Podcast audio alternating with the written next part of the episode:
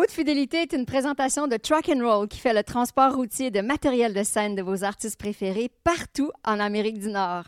Brandon, aujourd'hui, on accueille Dominique Fils-Aimé, une chanteuse tellement talentueuse, tellement inspirante. Je suis très, très heureuse qu'on l'accueille à haute fidélité. Moi aussi, euh, moi j'ai parlé avec Dominique un couple de fois pour la Gazette, euh, des conversations géniales, puis j'adore qu'est-ce qu'elle fait, c'est tellement unique. Alors, bienvenue, euh, Dominique. Bienvenue, puis tu vois, moi, c'est la première fois que je fais une entrevue avec Dominique, mais je l'ai croisé dans d'autres contextes. Et parce que c'est très particulier, on dit qu'il y a mille vies dans une vie. Ouais. Et dans ton cas, Dominique, c'est vrai, parce que tu as eu tout un parcours qui a pris plein de détours avant d'arriver à la musique. Ah, vraiment, Explique-nous été- ce grand parcours Ah. euh, sinueux. Oui, c'était bien sinueux, c'est le bon mot. Euh, souvent, je me disais, je me suis perdue dans différents chemins et ça m'a pris du temps avant de me rendre compte qu'en fait, c'était toutes des briques pour me rendre et me former pour faire de la musique plus tard. Donc, tout est connecté, tu sais.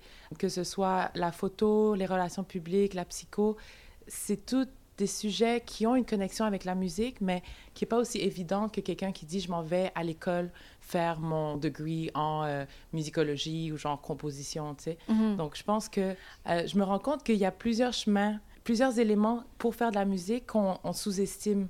Oui, tu peux connaître la théorie, mais tu peux aussi décider de te concentrer sur la transmission d'émotions, par exemple, à travers les sons, parce que c'est des vibrations qu'on émet. On est tous sensibles aux vibrations, aux fréquences. hein. Mhm. Euh, et c'est à partir de ce moment-là qu'il y a différentes approches à la musique qui peuvent se faire. Fait que moi, je pense que c'est ça. C'est tout ce que j'ai fait était fait pour m'amener à faire de la musique, mais avec une manière de regarder la musique qui était différente parce que j'ai eu la chance d'être autodidacte et de faire plein de choses avant qui m'ont toutes inspiré aujourd'hui aussi dans ce que je mets dans ma musique. En fait, c'est rempli de toutes mes inspirations, de toutes mes expériences de vie. Puis- Même les études en psychologie? ben, je pense le plus. J'ai l'impression que c'était ma première formation, vraiment. Euh, je savais que je voulais trouver un moyen d'avoir une vie où je sentais que j'amenais quelque chose à l'autre, que je ferais un réconfort, je ferais une épaule, n'importe quoi qui peut aider quelqu'un à se sentir mieux. Puis c'est quand je suis rentrée en la musique que je me suis rendu compte que ça a le même effet qu'une bonne thérapie, mais avec le bénéfice que c'est plus agréable à faire déjà de un. Et tu peux passer des messages d'une manière très, très subtile. Les gens sont plus disposés à entendre, à recevoir dans une salle de spectacle que parfois quand on pousse à aller en thérapie, par exemple. Donc, euh, il y avait ça. Puis il y a le fait que moi, ça me fait du bien. C'est un peu ma thérapie de tous les jours aussi. Ah ouais. Puis je pense qu'on peut pas voir, on peut pas boire d'un verre d'eau vide. Puis c'était, c'était un peu ça l'idée de quelque chose qui me permettait de me replenish, de me ressourcer en même temps que je le crée et que je donne ce que je peux donner. Mais à attends, ma parce que moi j'ai une question pour Geneviève, parce que tu as Oui. dit que tu t'étais rencontré euh, quelque part, alors il faut savoir c'est quoi l'histoire. Ben alors, euh, Dominique, elle, elle était réceptionniste euh, dans, dans une de ses nombreuses vies précédentes, euh, avant la musique. Elle était réceptionniste au salon de coiffure où je vais Ah, depuis euh, toujours, Ouais. chez Local B. Et j'ai déjà visité un appartement où elle a vécu à Outremont, que j'ai pas pris finalement. Oui, non, en effet. mais euh, T'es venue visiter. et toi, t'étais tout petite. Oui, oui. T'étais tout petite, tout Puis je me rappelle parce que moi, je, je savais, je, t'avais vu à la télé. Puis j'étais Uh-huh. oh my God. Donc moi, tu sais, quand t'es jeune surtout, puis quand tu te rappelles des gens que tu connais, mais c'est normal, c'était un parmi, euh, je suis sur plusieurs visites là, mais Ouais. euh, c'était la première fois qu'on on s'était croisés. Puis je me dis, ah, c'est fou, le monde est tellement petit. Mais là, c'est le village de Montréal. non? vraiment. C'est un peu ça. Ouais. Mais c'est intéressant parce que des fois, on a des artistes musicaux qui, c'est à, l'âge de 8 ans, ils sont. Je suis certain, c'est ça que je vais faire dans vie. C'est souvent des, des pop stars, rock stars, de même. Mais toi, ça est venu plus tard?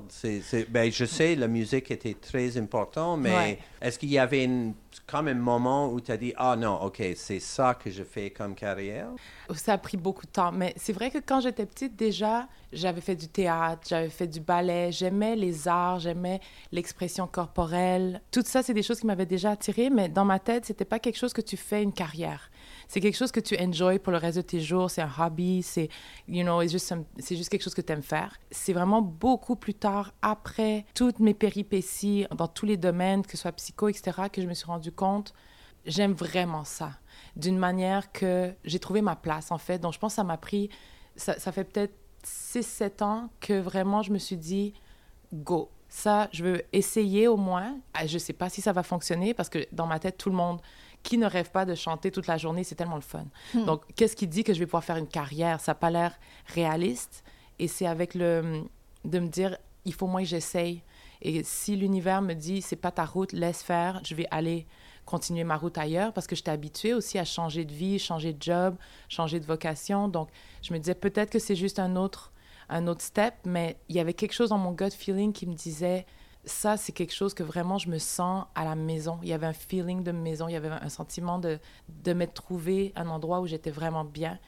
Et ça, c'est magique. Puis c'est comme si, dès que j'ai accepté ça et que j'ai dit, OK, ben si c'est la bonne route, go, tout s'est comme placé d'une manière que ça a rendu la route vraiment facile. C'est oui, c'est beaucoup de travail, mais je sentais pas de gros blocage de la vie qui me disait arrête, c'est pas pour toi ou tu vas, tu vas te casser la gueule. Non, c'était du support de des gens qui m'encourageaient, qui croyaient en moi quand je doutais. Donc c'est toutes ces choses là qui m'ont permis d'être assise aussi aujourd'hui puis de de parler de ça. mais à ce moment-là, avec tout ce que ça t'apporte d'enregistrer des albums, puis de faire des spectacles, tu as beaucoup d'âme, Mm. tu t'exprimes beaucoup, tu partages beaucoup. Est-ce que tu imagines, en fait, ce que tu aurais manqué, en fait, de pas le faire? Parce que c'est devenu Ah. essentiel dans ta vie. C'est sûr. Euh, je pense que ce serait resté quand même présent.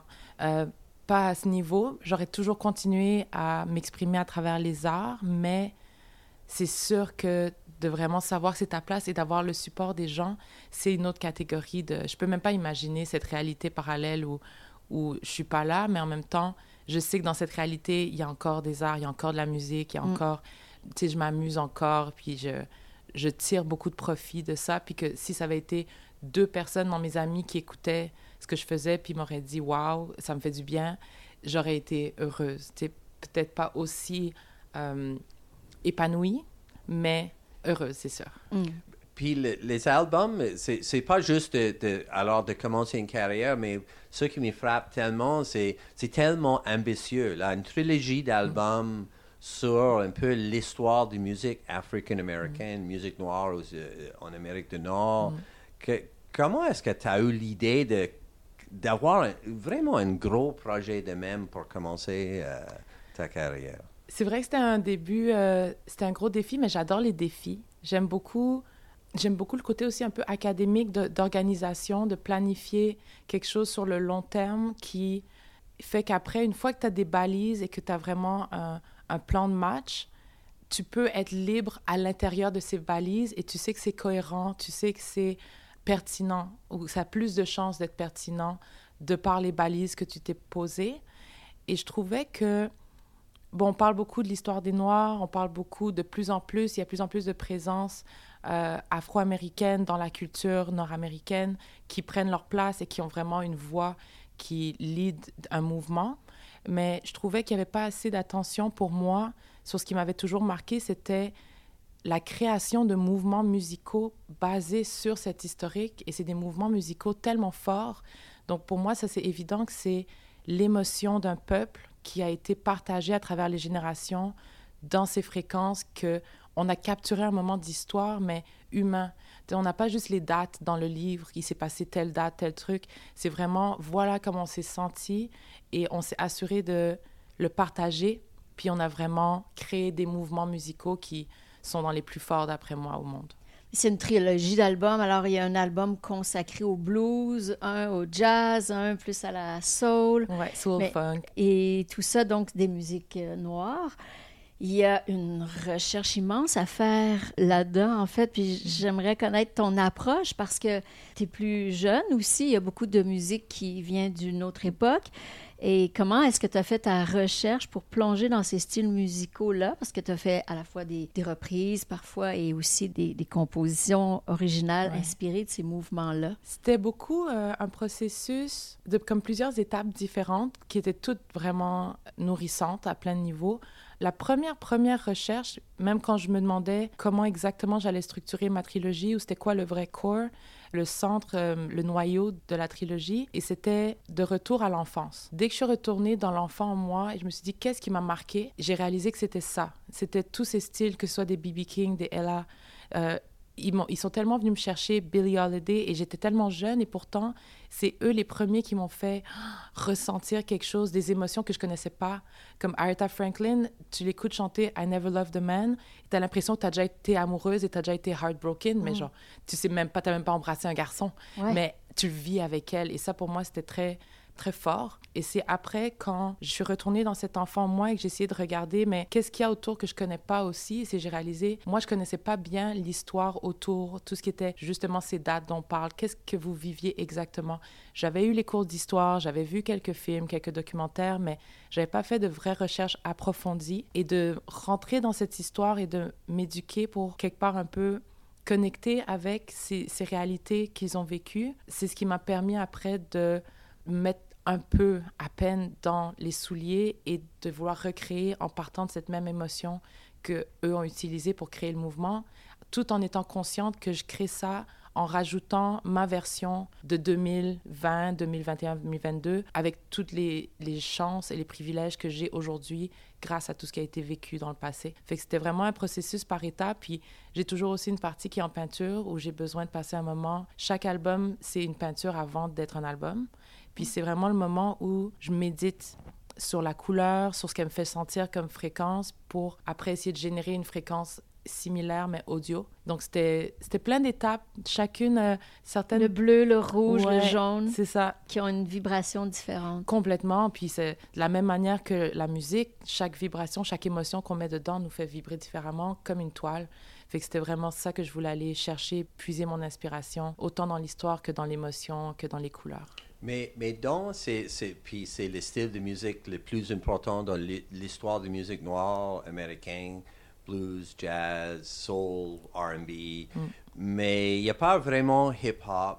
J'aimerais que tu parles un peu de ça parce qu'évidemment, comme, c'est le rock, ça n'existe pas comme au niveau commercial. Mais le nouveau pop, c'est le hip-hop. C'est ça. Puis, tu n'as pas mis ça dans cette histoire. Pourquoi? Il y a une partie de moi, j'ai tellement grandi aussi avec le hip-hop, mais après, dans mes années ado et adulte, c'est comme s'il y a une partie de moi que je me sentais comme si I am hip-hop. Mm. Genre, juste mon existence à moi et tout.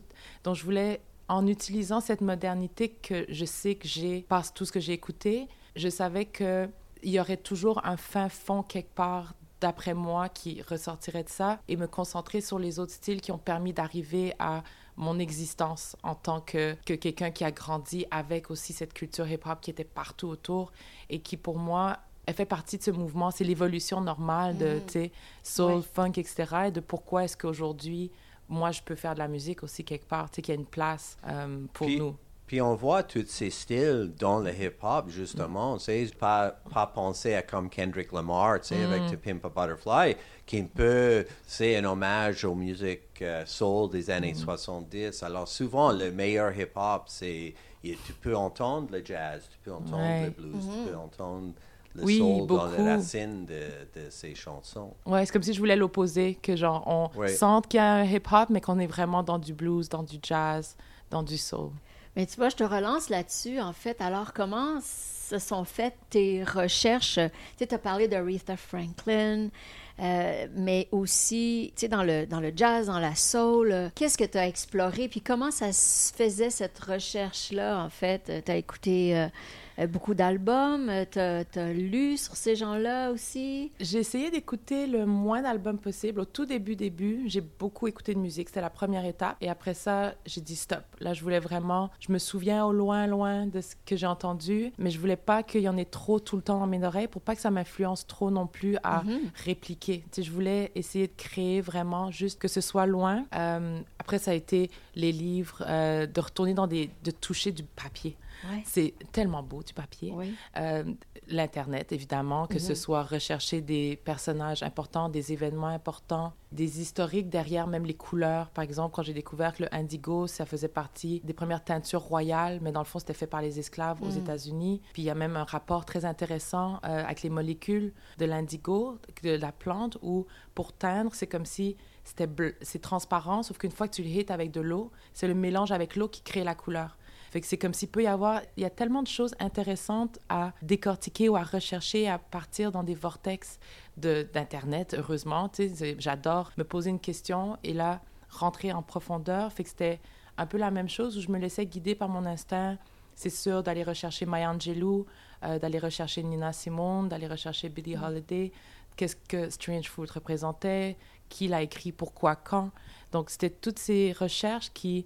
C'est sûr qu'il y a tellement de domaines à couvrir, on ne peut pas tout couvrir, mais dès que je sentais une curiosité vers quelque chose, je la suivais, puis j'allais jusqu'au bout.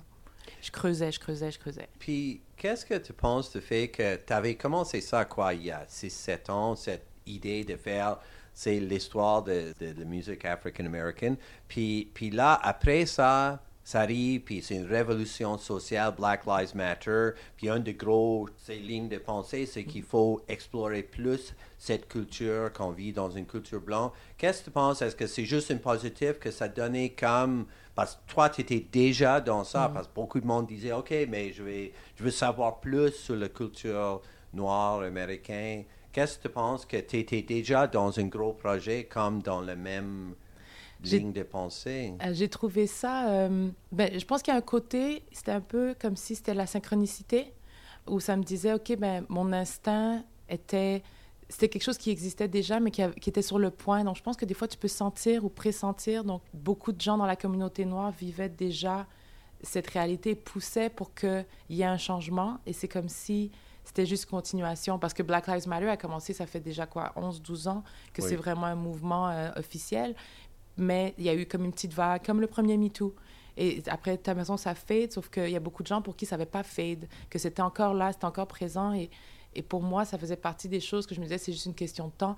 Mais quand je parle de ça, je parle autant de tout ce qui est euh, la lutte pour euh, Native Lives Matter, Trans Lives Matter, la lutte contre la grossophobie. Il y a encore plein de choses que, oui, on a vu des petits débuts, mais je sais que c'est une question de temps avant qu'on aille plus loin là-dedans et qu'on continue. Le, c'est des générations, puis même en dedans de notre génération, on voit des vagues. So that's amazing. Puis, puis comment est-ce que tu vois ça d'un côté québécois? Parce que tu es québécoise, puis je pense le débat, c'est spécial ici sur mm-hmm. ça, toute la question de diversité. Il y a justement toute la controverse autour de la pièce slave, parce que ça, c'était très intéressant mm. de ton côté, parce que puis, puis, honnêtement, Betty Bonifaci, c'est une vraie artiste qui est intéressante. Puis, et qui s'intéresse réellement à la culture noire et à la musique noire. C'est ça. Puis, puis, puis, justement, elle prenait des slave songs, des chansons des esclaves. Puis elle avait déjà fait ça il y a quelques années. Puis ça, c'était un peu... C'est vraiment comme le premier album de son trilogie. Alors, juste parle un peu de toute cette question... Euh, côté québécois, parce que c'est un peu différent ici, comme tout est. C'est sûr, oui. Toujours, ça va être teinté par la, le monde dans lequel on vit et la culture dans laquelle on est. Pour moi, c'était. Je sens qu'il y a des mouvements, par exemple, le mouvement féministe des années 60 à 80, 90. Euh, il est en train de changer maintenant. Donc, quelqu'un qui était féministe à l'époque et qui n'a pas regardé qu'est-ce qui se passe, qu'est-ce qu'on a évolué de, depuis, il, te manque plein d'informations. On a évolué depuis. On pense à inclure des gens maintenant. On s'assure que toutes les voix sont entendues. Que, par exemple, même quand j'entends des gens de nos jours dire euh, ben, si t'es pas née une femme, oh, biologiquement, t'es pas une femme. Toutes ces mentalités-là qui sont en train de changer, on sent qu'il y a des gens qui ont comme manqué le bateau. Et j'avais un peu ce feeling-là de Ah, ma chouette, je sais que tu es pleine de bonnes intentions, mais tu as manqué le bateau. Ce que tu pouvais faire, oui, à l'époque, il y en a qui se promenaient en blackface, mais tu peux plus. Il y a des choses mm-hmm. qui passaient, malheureusement, qui ne passent plus, et tant mieux que ça passe plus. Il y a des dommages collatéraux qui font de la peine des fois parce que tu vois que c'est des gens très sensibles et qu'ils le vivent très difficilement. Mais en même temps, on ne peut pas trop longtemps s'attarder sur combien ça c'est difficile pour eux parce que la réalité c'est que c'est beaucoup plus difficile pour tout le reste des gens qui vivent ces micro-agressions constamment. Donc je pense que c'était une question de remettre l'attention au bon endroit et de reconnaître qu'on avance à notre rythme lentement mais avec des erreurs, de, des maladresses, euh, des choses de bonnes intentions mais qui sont qui sont juste wrong. Donc c'est ça qu'il faut évoluer à partir de là, en fait. Qu'est-ce que tu sens que l'artiste a comme responsabilité, en fait? Est-ce que tu considères que tu as la mission d'expliquer les choses, euh, de, de, transmettre? là, tu as, étudié beaucoup de choses dans la musique, dans mm. l'histoire. Tu as une responsabilité de transmettre ce que tu as euh, appris et, et, de partager? Je pense que j'ai la responsabilité avant tout de moi-même. Mm. Euh, je suis pas prof et je sais qu'il y a des gens qui expliquent les choses mieux que moi ou qui vont avoir plus d'informations pour bien le faire qui vont se donner cette vocation. Moi, je me suis vraiment donné la vocation de créer des ponts comme je pouvais entre humains et de promouvoir l'empathie parce que je pense que oui, il y a les réalités concrètes et les sujets qui doivent être abordés, mais il y a aussi un état d'esprit optimal pour avoir ces conversations. Et moi, c'est ça que je veux concentrer mon énergie dessus parce que une révolution, c'est des efforts de plein de directions différentes. Chacun contribue à sa manière. Il y en a qui vont crier, il y en a qui vont prendre le temps de parler, il y en a qui vont brûler des buildings. Et moi, je critique aucune manière de, de faire sa révolution, que chacun sente quel apport est authentique à eux-mêmes. Et moi, je sais que c'est ça mon apport authentique de qui je suis et de dans quoi je me sens le plus à l'aise, en fait. Fait que c'est ça ma mission à moi. Tu sais, Brandon, que Dominique fait des spectacles un peu partout. Oui. puis Sa musique est connue aux quatre coins de, de la planète, en fait. Mais j'aimerais qu'on parle de l'aspect international parce que Ouh. tu voyages avec ta musique. Elle voyage par le net, mais tu voyages aussi avec ta musique. Parle-moi, en fait, de ce que tu as pu expérimenter jusqu'à maintenant qui t'a même étonné euh, en étant en contact avec des fans à travers le monde? C'est incroyable de rencontrer des gens dans une ville, euh, à quelque part au hasard en Europe, puis de recevoir autant d'amour et de se rendre compte que, en fait, c'est comme si ils viennent pas vraiment me voir moi quelque part, c'est vraiment la musique qui les a amenés, évidemment, et qu'ils connaissent déjà la musique, qu'ils ont rencontré quelque chose que je voulais partager et que là, c'est comme moi qui suis la musique, en fait, qui vient après, euh, presque secondaire quelque part. Puis c'est, c'est super agréable, c'est, c'est vraiment euh, très heartwarming, ça, ça fait chaud au cœur de se rendre compte qu'il y a autant de gens ouverts à découvrir ce que j'ai à proposer et c'est toujours des publics en or. Dans quel Des- pays, par exemple? On est allé en novembre, l'endroit où on a été, non, octobre, je pense, le plus surpris, c'était à Stockholm, Hmm. une salle de jazz trop belle, sold out. Donc déjà, on avait fait zéro promotion là-bas et c'était toute la communauté audiophile, en fait, qu'on avait sous-estimée, qui est très présente là-bas. Et vu que notre album est HD et que c'est quand même rare, ça fait que souvent, ils vont vouloir avoir les albums qui sortent chaque année. Et ils utilisent beaucoup euh, Birds dans Nameless pour faire leurs tests. Ah Fait oui. que ça, c'était euh, c'était incroyable de voir tous ces gens, des line-up dehors. C'est- Tu te dis, mais où suis-je? Je m'attendais vraiment dans ma tête, dès que tu sors du Québec, tu repars à zéro quelque part où tu auras des salles au début avec 10, 15 personnes, un Ouais. jour 50, un jour 100, un jour 200. Fait que c'était hum, c'était incroyable de me rendre compte que le travail qu'on avait commencé ici avait aussi entamé ailleurs. euh, C'était entamé ailleurs sans qu'on soit là pour le supporter, puis de pouvoir venir à leur rencontre. Puis ah, c'est moi, c'est- je trouve ça toujours super Mais- touchant. Moi, moi j'ai vu le spectacle au Théâtre Outremont, juste Oui. à côté d'ici, euh, en novembre, je pense. Puis Oui. parle un peu de ça, parce que ça, c'est l'autre côté de la médaille. C'est dans ton quartier, dans ta ville, puis il y avait une réaction. Ben, c'était tellement spécial, non? Parce que c'était cette petite période entre un lockdown puis un autre où Ah, les ça, choses étaient fou. ouvertes. puis- Timing parfait. Puis là, Ouais. tu sais, j'avais tellement l'impression que le monde avait soif. Ah, les gens avaient envie live. en... Oh ouais. Puis t'avais l'air ému, là. Ah, j'étais tellement... C'est surtout que ça faisait un an et demi, deux ans que c'était planifié, puis tu y crois plus. Tu... On te dit c'est reporté à telle date, telle date, telle date. Tu y crois plus parce que tu dis je vais croire quand je vais être sur scène et tu crois que tu y seras jamais. Fait que là, d'être enfin sur scène et de voir que les gens ont encore envie de venir, euh, c'est une salle énorme et que je me rappelle l'avoir vue quand j'étais petite et jamais dans un million d'années j'aurais rêvé être même capable d'être sur scène sur cette salle dans cette salle incroyable.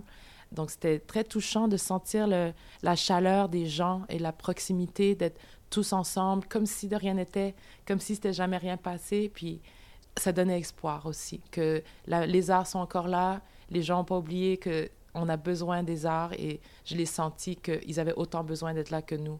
Donc c'était un moment magique, vraiment. Et c'est hyper important pour toi de présenter ta musique sur scène. C'est une expérience différente, en fait, qui, qui est une, une extension de l'album. Mais comment, en fait, tu comparais euh, la Dominique sur disque et la Dominique euh, sur scène? Ce que je trouve le fun sur scène, c'est c'est pour mes musiciens surtout en fait. C'est ça, ton band, Ouais. c'est écœurant. Ils C'est- sont sont des vrais musiciens, là, Ouais. non? Et c'est pas seulement des vrais musiciens, c'est des vrais humains. C'est ils sont tellement tellement humains, tellement gentil, sans malice. Je suis entourée de, de juste de douceur et de gentillesse, vraiment, Mm. euh, de bonne humeur, de bonne vibe tout le temps. Et la manière qu'ils ont transformé l'album en live, c'est vraiment un autre album pour moi. C'est c'est pas les mêmes, c'est pas la même structure de chansons des fois. Euh, ils prennent mes voix, donc moi j'ai pas de back. Et c'était voulu de vraiment pas mettre de back vocals pour que eux puissent prendre mes lignes mélodiques parce que la voix c'est un instrument. Oui. ça permet de souligner ça en ayant les musiciens qui prennent mes voix comme les leurs en fait et qui font des choses avec. euh, pff, Waouh! Genre, chaque fois, je, je suis toujours en admiration. Je suis la première groupie de mes musiciens. Fait que je suis juste euh, une fan, donc j'adore leur laisser la place de s'exprimer puis de juste profiter de la musique qu'ils créent et avec les gens, en fait. Des fois, j'ai envie de m'asseoir dans la salle. Et toi-même, ça t'entraîne à, Ouais. à être différente aussi, à interpréter différemment tes... Oui, c'est sûr. Oui, ça se transforme chaque fois. Puis des fois, ça arrive peut-être une fois par euh, 10-15 shows. Quelqu'un random va dire OK, juste avant de monter sur scène, tout le monde doit faire au moins une chose qu'il a jamais fait. Dans, dans le truc, on se lance des challenges. Puis là, la première chanson commence, puis là, j'entends déjà 15 choses. Comme tout le monde, c'est comme Ah, OK, remix, ça y est, let's go, on y va. Remix Ouais, live. Ouais, puis tu sais que ça va être le show. que les choses reviennent, puis j'imagine Oui. ça va être année plein de spectacles avec Oui. les choses qui s'ouvrent. Ça, ça fait C'est du sûr. bien. Oui, ça fait du bien. Ça fait un peu peur, on va être honnête. Ça fait. euh, on ne sera pas tout de suite comme on était avant, on le sent. Comme on a quand même vécu une forme de trauma, je pense qu'il va falloir qu'on passe par-dessus, de revoir les gens. C'est. C'est étrange, même dans une salle avec 800 personnes, j'hallucinais là, de voir 800 personnes assises un à côté de l'autre. C'était waouh, où suis-je? Et pourtant, avant, ça n'aurait pas fait le même choc. Ça a été un choc différent. Donc, je pense qu'on a tous hâte de retourner sur scène, mais on a envie aussi de retourner puis que ce soit pour de bon. Juste, Ouais. juste pouvons-nous commencer à retourner dans la vraie vie et pff, laisser ça derrière nous et commencer à, à se regrouper tous ensemble sans peur. Donc, euh, on a hâte, là. Merci, merci beaucoup Dominique. C'est un bonheur de parler avec toi aujourd'hui. Merci. même.